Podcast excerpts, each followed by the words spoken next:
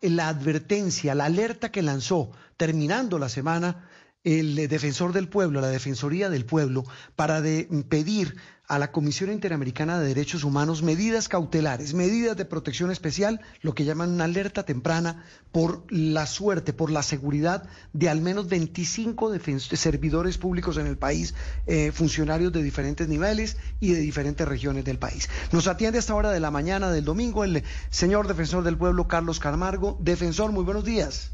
Muy buenos días, Juan Roberto. Un saludo muy especial para ti, para toda la mesa de trabajo y por supuesto para la audiencia de Blue Radio que nos escucha hasta ahora.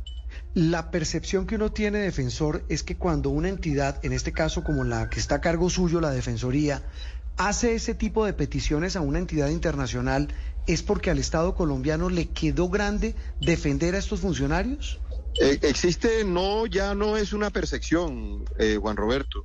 Es una triste y cruda realidad que están viviendo eh, los servidores públicos y por supuesto los habitantes en los distintos territorios del país. Nosotros no solamente lo hemos advertido en la alerta temprana que dividimos eh, en nueve zonas de alto y riesgo extremo en materia de derechos humanos, sino que lo hemos hecho en las distintas alertas tempranas que hemos venido emitiendo. En esta alerta temprana de contexto electoral, donde se da cuenta que hay un carácter expansivo de los grupos armados ilegales y de crimen organizado para referencia es importante eh, ubicar al, a la persona que nos escucha y decirles que hace cuatro años, con la alerta temprana 035 para las elecciones estas de, elegir corporaciones territoriales, encontramos que estaban advertidos 243 municipios del país en riesgo alto y extremo. Eh, ahora tenemos que decirle al país que los municipios advertidos son 399 municipios entre riesgo alto y extremo, algo que nos llama especialmente la atención. Y los subdividimos en distintas zonas, en nueve zonas. La zona de Arauca, la zona del Catatumbo, la zona de Antioquia, la zona que tiene que ver con el Cauca y el Valle del Cauca, la zona del Meta, la zona del eje Caquetá, que integran los municipios de Huila, Putumayo y Caquetá, así como también el departamento de Nariño, la zona del Urabá y del Bajo Cauca antioqueño, del Chocó. De manera de que la situación es preocupante. Eh, vemos cómo estos servidores están ejerciendo eh, sin condiciones de seguridad. Eh, por eso nos tomamos, nos pusimos en la tarea de instaurar una solicitud de medidas cautelares ante la Comisión Interamericana de Derechos Humanos para que el Estado colombiano le brinde todas las condiciones para preservar, para salvaguardar su derecho a la vida, a la integridad, a la seguridad y a la libertad de todos estos funcionarios, servidores públicos como personeros municipales, así como también corregidores, inspectores de policía, la situación de los alcaldes que se encuentran despachando fuera de su jurisdicción, los tres gobernadores que están amenazados, también los, los 26 alcaldes en ejercicio de sus funciones que están eh, claramente amenazados por parte de los grupos armados ilegales, cuatro concejales, un diputado, miembros de juntas administradoras locales.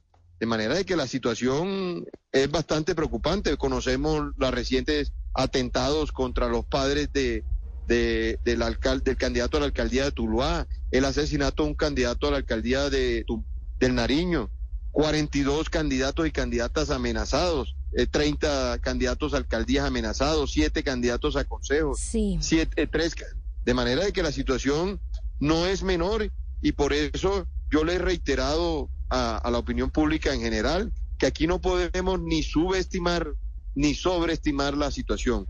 La situación es preocupante, la situación es compleja.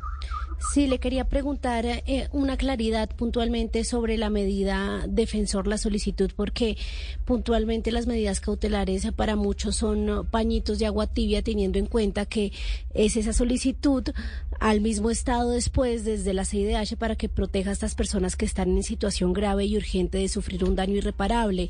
Si no ha sido efectivo pedírselo al Estado, ¿cuál podría ser la efectividad de, de este llamado a la CIDH? Mire, la Comisión Interamericana no es un organismo que vela de manera permanente por los derechos humanos, que hace parte del sistema interamericano de derechos humanos. Lo que le hemos pedido y es complementario. Aquí no porque seguramente las instituciones del Estado no funcionen. No, ese no es el mensaje. El mensaje es que también desde la comunidad internacional, también desde los organismos multilaterales que ponen los ojos no solo en el proceso eleccionario, sino todas las circunstancias de derechos humanos que se realizan en el territorio eh, nacional. Existe una preocupación, existe una clara y evidente situación precaria en materia de garantías de seguridad en todo el territorio nacional. Nosotros qué le hemos pedido de manera expresa al, al gobierno nacional, a que el mismo presidente de la República lidere y presida como jefe de Estado, lidere la Comisión Intersectorial de Respuesta a la Alerta Temprana. Entiendo que ya está convocada para el próximo jueves, algo que, que, celebro y esperamos que todas las instituciones hagan presencia, porque solamente de esa manera y en ese escenario es que podemos medidas que se van a adoptar, porque a 70 días del proceso electoral lo que necesitamos es que se tomen las medidas para mitigar y para contener todos los riesgos en materia de seguridad, en materia de libertad y en materia de vida e integridad que están viviendo los, los habitantes en el territorio nacional.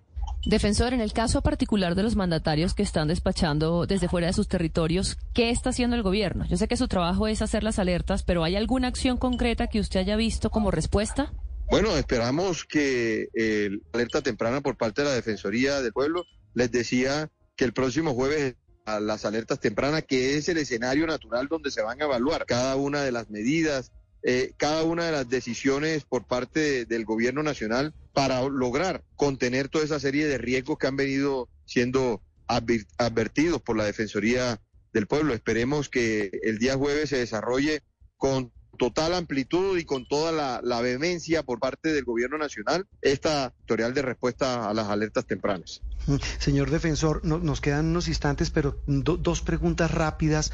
La primera, en, ese, en esta alerta, este llamado eh, que hacen ustedes desde la Defensoría, ¿hay, un, ¿hay algún común denominador en materia de autores de esas amenazas? Mire, Juan Roberto, eh, claramente eh, hemos, le hemos demostrado y le hemos evidenciado al país el carácter expansivo de los grupos armados ilegales, no solamente del clan del Golfo, donde pasaron de 243, eh, eh, tener presencia en 243 municipios a 392 municipios en todo el país, a tener presencia en más de 24 departamentos. Vemos cómo, eh, cómo el LN se ha venido fortaleciendo cómo las, las distintas facciones disidentes de la FARC se han venido fortaleciendo, cómo los grupos de crimen organizado se han venido fortaleciendo.